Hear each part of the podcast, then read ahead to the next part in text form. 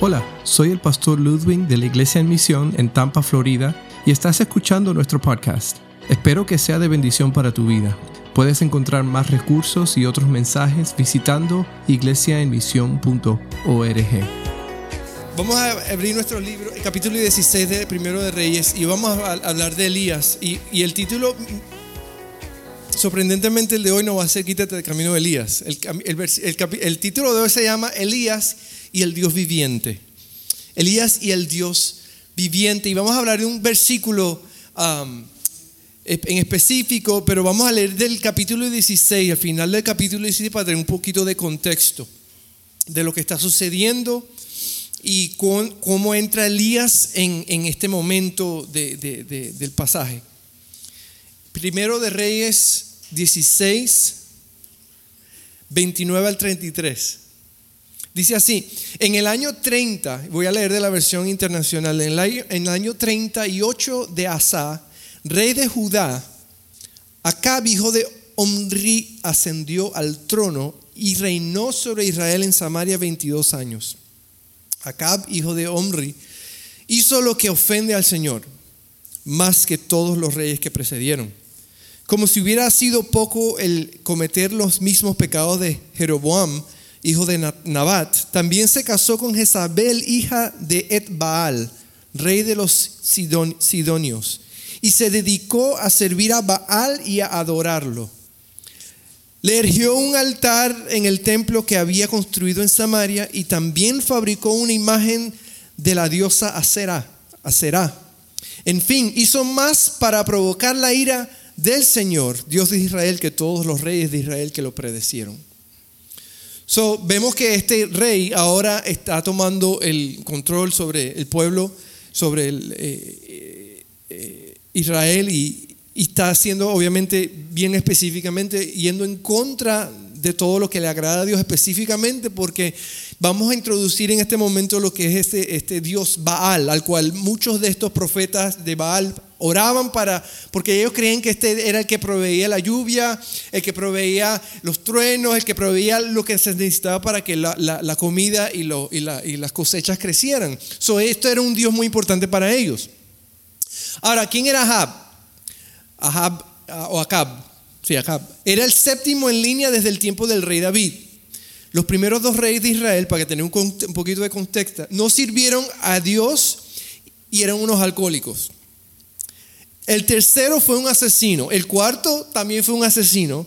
El quinto fue acusado de traición espiritual y el sexto fue descrito como el peor que todos, peor que todos los que habían sucedido a, él.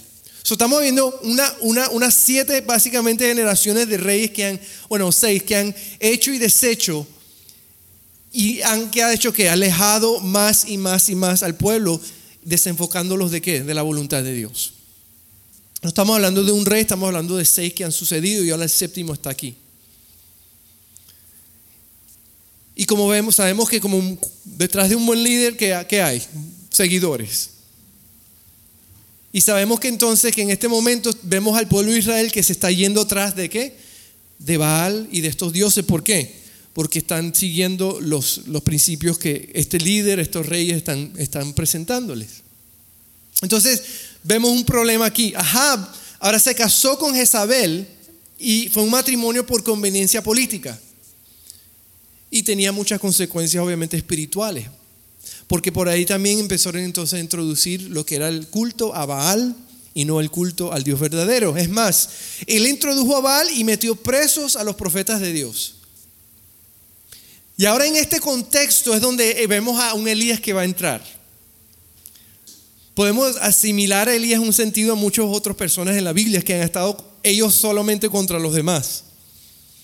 Recordamos el caso del rey David cuando era un joven que se enfrentó a Goliat. El pobre pastor de, de, ovejas, pequeño, se enfrentó a un gigante. Pero él sabía quién, quién estaba con quién. Con él. Vemos tal vez a un Esteban que, que fue ante un concilio donde todos los que usaban y lo apedrearon él estaba él solo, pero él sabía quién, con quién él estaba, ¿verdad? Con Dios. Dice que él vio los cielos abriéndose. So, ahora un momento un Elías aquí en este contexto, un Elías de que se está enfrentando a un rey donde que, este rey viene de unas generaciones que han, hecho lo mismo, se han alejado de Dios y han metido, eh, introducido eh, falsos eh, doctrinas, falsos principios, falsos dioses y por lo tanto este, falsas consecuencias, malas consecuencias. Ahora entramos en el capítulo 17, el versículo 1. Dice el versículo 1 del 17, ahora bien Elías, el de Tisbe, de Galad, fue a decirle a Acab. Vemos a un Elías que entonces va directamente, tiene la oportunidad de ir directamente. Elías como un profeta del Señor se enfrenta a, este rey que ha hecho y deshecho.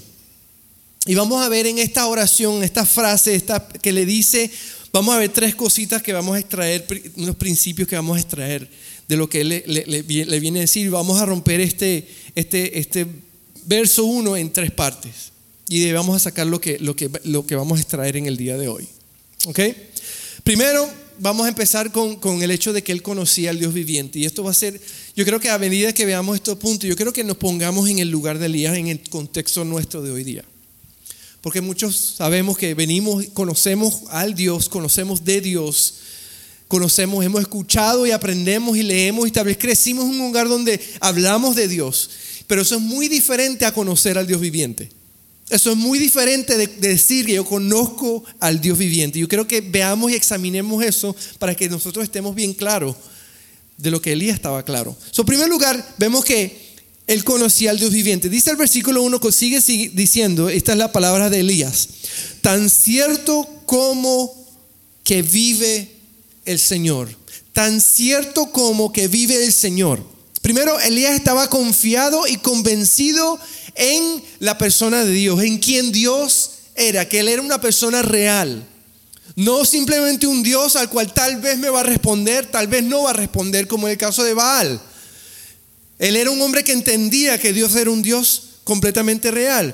Hay, interesante porque en el, español tal vez no mucho, pero en, el hebreo dicen, y esto no porque lo sepa, sino porque lo leí, Dicen que esta palabra vive está unida a la palabra Jehová que o Yahweh que se está usando aquí, que habla del Señor. Es decir, que estas dos palabras están diciendo como algo así, como el vivir es Jehová.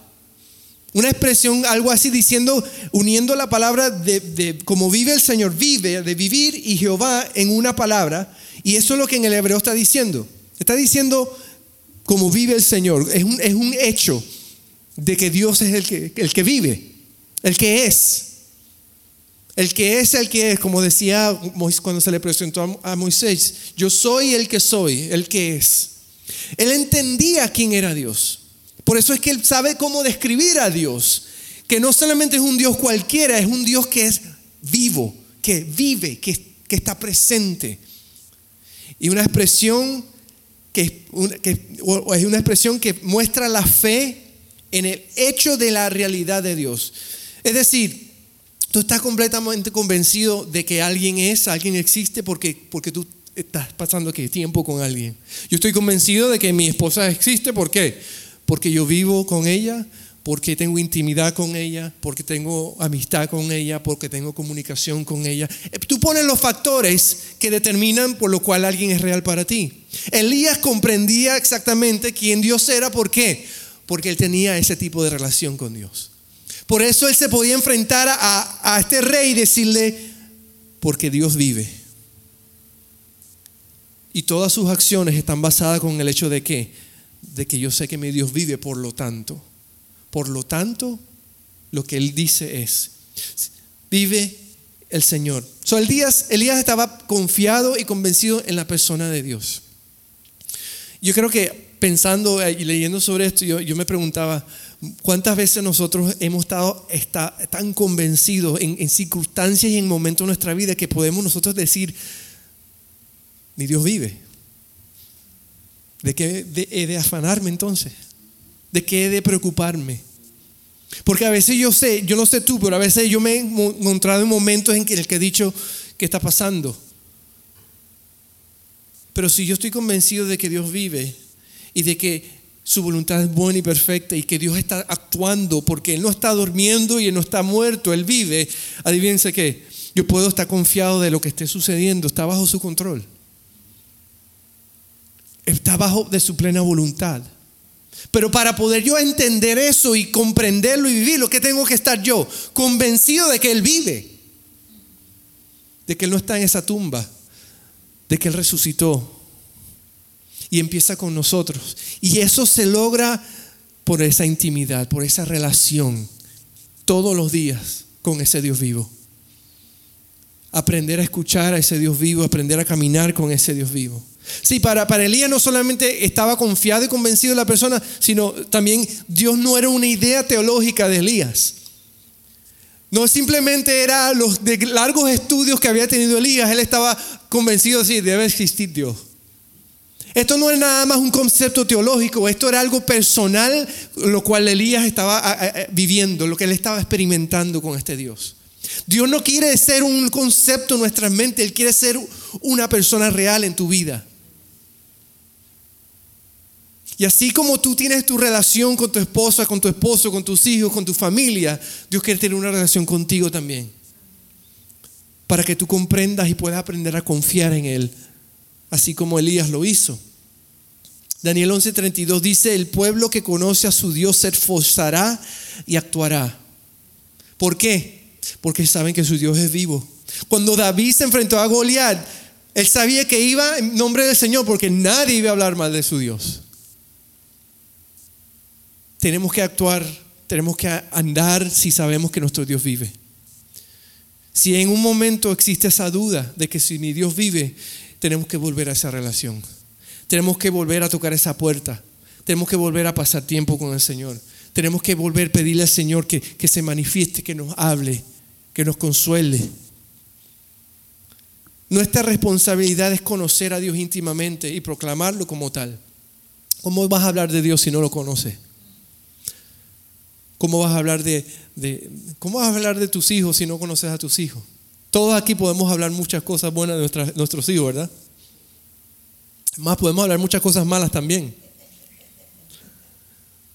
Y la única manera en que podemos hacer eso es porque, porque pasamos tiempo con ellos.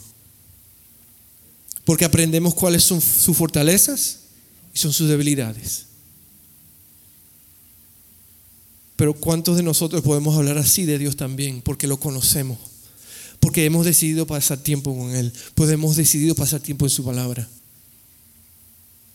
Y es en esos momentos de dificultad donde estamos siendo probados, es cuando nosotros vamos a comprobar qué tan bueno conocemos a nuestro Dios. Porque de acuerdo a la palabra, Dios nunca ha cambiado. Él siempre es el mismo, ayer, hoy y siempre. Y por eso si estamos arraigados y confiados en su palabra, podemos confiar en el momento, cualquier sea la circunstancia. ¿Por qué? Porque lo conocemos.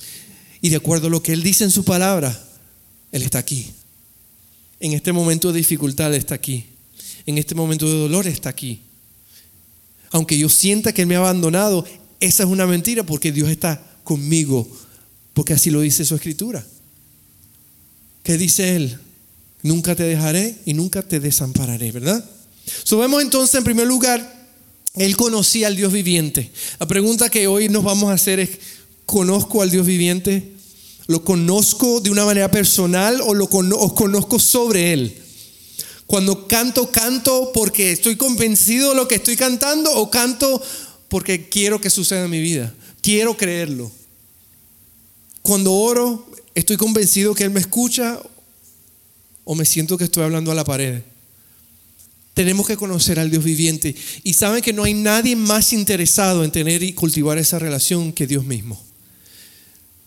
¿Cómo yo sé eso? Porque la Biblia dice que Él envió a su único Hijo, Jesucristo, para morir por nuestros pecados. Porque el pecado nos había separado de esa relación. Pero gracias a la muerte de Jesús, Él tomó el pecado nuestro sobre sí para darnos y permitirnos tener una relación con Él nuevamente. Él entregó a su unigénito para que pudiésemos establecer esa relación nuevamente con Dios. Él está más interesado, créeme. Pero nosotros tenemos que hacer que creerle a Él. So, primero vemos que él conocía, Elías conocía un Dios vivo, pero segundo vemos que él servía al Dios viviente. Él no solamente conocía al Dios viviente o tenía una relación con el Dios viviente, él sabía que su respuesta era servir a ese Dios viviente. Dice ese mismo versículo, sigue diciendo, después que él dice, tan cierto como vive el Señor, a quien yo sirvo, a quien yo sirvo. Esta expresión muestra que Elías estaba consciente de la presencia de Dios y de su compromiso como un representante de Dios. La Biblia dice que nosotros, hijos de Dios, somos, somos eh, ¿cuál es la, palabra? Eh, una palabra que se usa políticamente, embajadores. Somos embajadores de los cielos, del cielo. Estamos aquí porque esta no es nuestra tierra. Nosotros venimos o vamos porque nuestra ciudadanía está ¿dónde? En el cielo. A mí, ¿cuántos de ustedes creen eso? Dice la Biblia que el momento que Jesús nos compró, y ahora somos hijos de Dios. Hemos sido comprados, adoptados y somos coherederos con Él. Nuestra tierra no pertenece a esta. Esto es temporal. Aquí estamos, somos inmigrantes del cielo. Venimos de allá porque allá vamos a regresar. La Biblia entonces describe que nosotros somos embajadores. Y como embajadores, ¿qué hacemos? Estamos representando quién? A quien representamos de dónde venimos. Representamos el reino de los cielos y representamos a nuestro Dios. Y esa es la mentalidad que Elías entendía. Yo estoy aquí, tú eres el rey, pero yo soy un embajador. Y yo vengo a comentarte y compartir lo que mi Dios de donde yo vengo, de donde yo pertenezco, dice. Y de donde este pueblo de Israel, lo que de este pueblo de Israel debe estar haciendo. Por eso Elías está convencido que él puede entonces qué? Representar al Señor, porque es un representante él sirve a Dios viviente. A ese Dios que Él conoce, Él lo sirve. Y hay tres conceptos bíblicos que controlan, controlan la vida de Elías en este momento. Hay tres conceptos bíblicos que deben controlar nuestra vida. La primero es que el primer concepto ah, bíblico es la, la persona de Dios. Elías estaba consciente que Dios siempre estaría cerca de él y pendiente de él. Sí, esa es la promesa de Dios, que yo estaré contigo. Elías entendía y él ya sabía eso, por eso es que él puede enfrentarse a un rey y decirle la verdad, porque él sabía que al fin del cabo, ¿quién estaba con él? Dios, a quien él representaba. Si tú te has puesto a pensar, generalmente en las películas lo, lo muestran mucho, si tú eres un embajador de otro país, tú básicamente eres intocable en el país donde estás. Lo peor que te puede pasar si tú haces algo que no debes hacer es que te digan, necesito que te vayas del país. Pero ellos no te van a meter preso, ellos no te van a juzgar, no, porque tú eres un representante de qué? De otra nación. Es más, en la embajada donde tú te encuentres, sea en Cuba o sea en la China, donde sea, dentro de esas paredes, ese es territorio de dónde? Oficialmente es territorio del país al cual tú representas. Es decir, que si vienen autoridades y quieren entrar a ese edificio, no pueden, ¿por qué? Porque ese es territorio de ese país. ¿Qué pasa? Que esas personas tienen que el respaldo de una nación aunque estén fuera. Esas personas tienen la protección de esa nación aunque estén fuera. Por lo tanto, ellos saben que porque representan a esa otra nación, van a tener el respaldo de esa nación. Pues similarmente Elías entendía lo mismo. Elías entendía de que él representaba al Dios vivo al cual él servía. Por lo tanto, cualquier cosa que le sucedía, él tenía, iba a tener que la protección y respaldo de un Dios vivo, no de un Dios muerto al cual esto, esta gente predicaba, sino del Dios vivo. So, él tenía ese concepto claro. El otro concepto que él tenía claro es que él sabía que Dios tenía un plan. Él sabía que Dios tenía un plan. Elías sabía que era el representante personal de Dios viviente y que tenía un plan en este momento. ¿Por qué? Porque por seis generaciones y ahora esta séptima generación de reyes, ¿qué han estado haciendo? Están yendo en contra de la voluntad de Dios, yendo en contra del plan que Dios había establecido con Israel. Y Elías sabía muy bien que Dios tenía un plan y era que el pueblo de Israel volviese a los caminos de Dios. Y similarmente, pues eso es bien obvio para nosotros porque sabemos que nosotros seguimos en esta tierra. ¿Por qué? Porque Dios tiene un plan. Y Dios nos ha escogido a nosotros porque nos compró y nosotros tenemos que entender que somos sus, sus siervos. Hoy vimos en los testimonios que Dios abre oportunidades para qué? Para que nosotros representemos a ese Dios. De continuo en nuestras vidas, en cualquier circunstancia, ¿qué sucede? Dios nos va a presentar oportunidades para que nosotros representemos a Dios. Para que otros vean que somos representantes de Dios, que servimos a Dios, que nuestro interés va más allá de nuestro propio interés, va más allá de nuestros propios deseos. Nuestro interés va a qué? Para que su voluntad sea hecha. Eso no es similar a lo que muchos de los hombres de la Biblia decían, de lo, que ellos hacían. Pablo sufría y, estaba preso, todo para qué? Con tal que se predicara la palabra de Dios. No le importaba. Porque él sabía que no se trataba de él, se trataba de él de Dios. Y como siervo de Dios, Elías entendía esto también. Dios tiene un plan. Donde tú te encuentres, lo que tú estés haciendo, estés trabajando full o estés retirado, eh, estés ocupado o desocupado, Dios tiene un plan. Siempre lo va a tener con tu vida. La única manera en que Dios no tenga un plan para con tu vida va a ser el momento que Dios te llama a su presencia. Por eso la expresión que nosotros somos inmortales hasta que cumplamos la voluntad de Dios.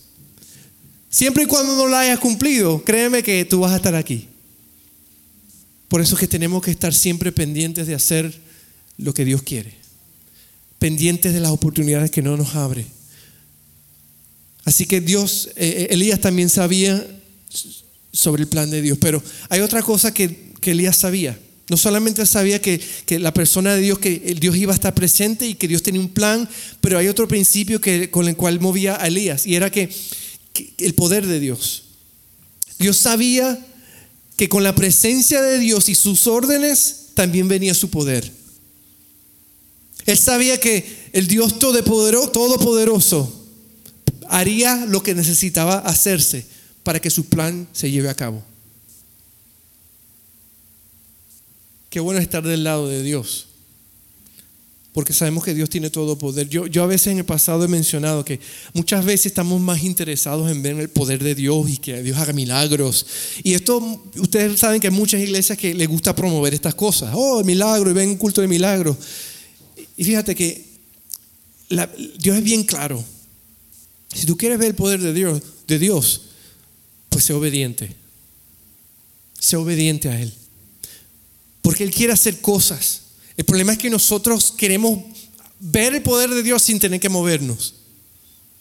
Pero Dios quiere darnos oportunidades donde podamos caminar por fe. Y al caminar por fe, entonces Él va a derramar su, su poder para hacer lo que Él quiere hacer. Pero demanda de nosotros obediencia. Demanda de nosotros decirle, Señor, heme aquí, aquí estoy, envíame a mí. Porque hay muchas personas que, que estarían muy, muy, muy contentas de decir, bueno, sí, Señor, si tú me abres la puerta y me muestras todo, entonces yo, yo, la atravieso. Pero eso sabes que no requiere, eso no requiere de fe. Eso simplemente requiere de conocimiento, de saber de que todo va a bien. Y sabes que Dios no quiere que vivamos así, Dios quiere que confiemos en Él, que nos movamos confiando para que veamos entonces su fidelidad, su poder. Y Elías estaba convencido porque él en este momento está hablándole a este rey que tiene el poder de, eliminar a Elías, de meterlo preso, de matarlo. Pero él se enfrenta a este rey porque él sabe que mayor es el que está en él que el que está en el, el mundo. Él sabe que Dios viviente tiene todo poder. So, él conoce la persona de Dios, él conoce que Dios está con él, él conoce que el plan de Dios y él está sirviendo las órdenes, pero él sabe que Dios tiene el poder para hacer lo que él quiere hacer. Ahora nos ponemos a, pensar, podemos pensar en historias bíblicas donde Dios ha manifestado su poder de una manera sobrenatural. Cuando el pueblo entró y cruzó el mar, Dios abrió el mar. Destruyó al ejército del faraón ahogándolos en el mar. Podemos hablar de otra ocasión cuando cruzaron el Jordán que sucede lo mismo. Cuando derrumban a Jericó. Cuando suceden, suceden acontecimientos que uno dice increíble. Dios se manifiesta de una manera poderosa. Pero fíjate que Dios sigue actuando. Tal vez no, no actúe de maneras grandes en tu vida, pero créeme que Él actúa en maneras en tu vida. Cree que su poder sigue vigente en nuestras vidas. Es más, su misericordia es vigente en nuestras vidas. Dice la Biblia que su misericordia es nueva cada mañana.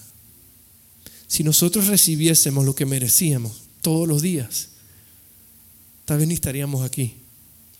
Pero es por su amor y su misericordia de darnos una oportunidad de regresar a Él que estamos aquí. Su amor es tan grande que Él está dispuesto a perdonar multitud de pecados porque nos ama. Y debe decirte, eso es un milagro.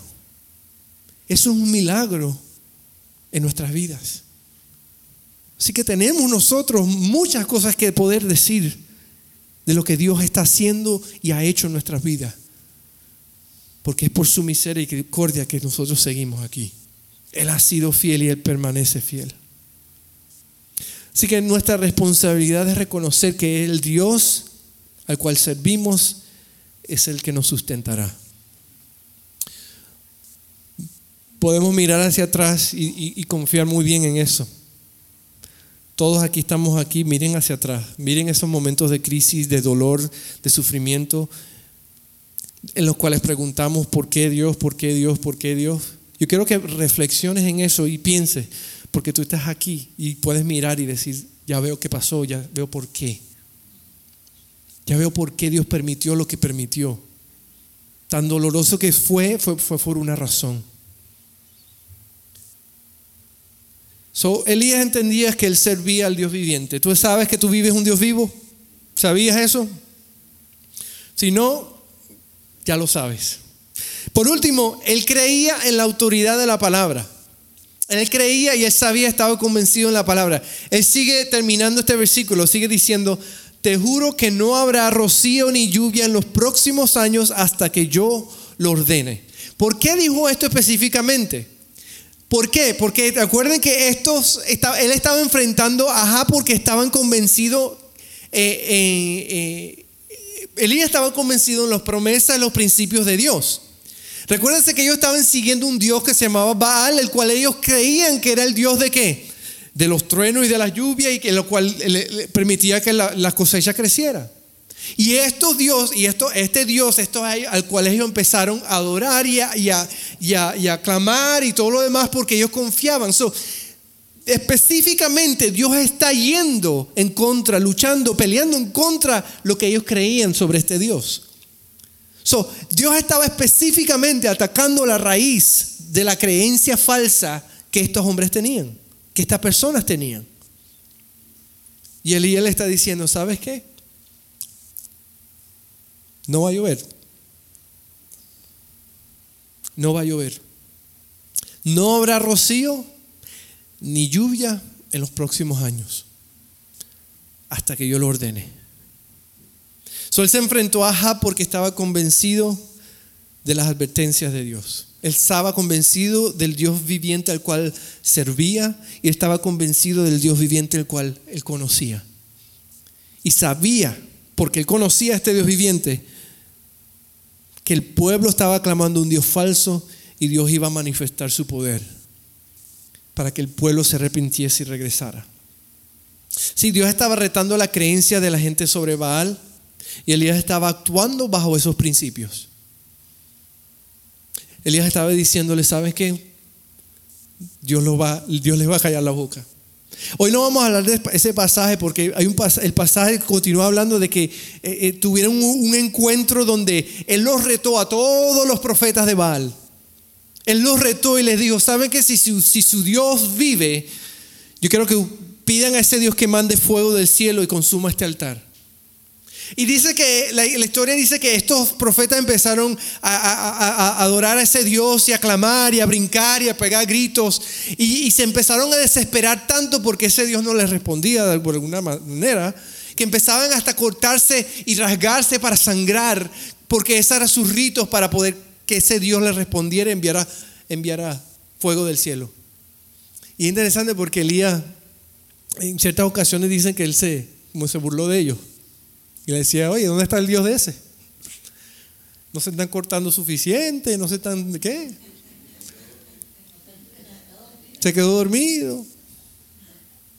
Y dice que él mandó a rociar ese altar de agua, inundarlo de agua, y, y él oró al Señor. Y dice que en ese momento Dios envió fuego y consumió ese altar. Y el agua y todo. Y después ordenaron que todos esos profetas falsos muriesen. Porque él conocía al Dios viviente. Él conocía la ira de ese Dios cuando las personas van en contra de él deliberadamente. Y Elías conocía a ese Dios.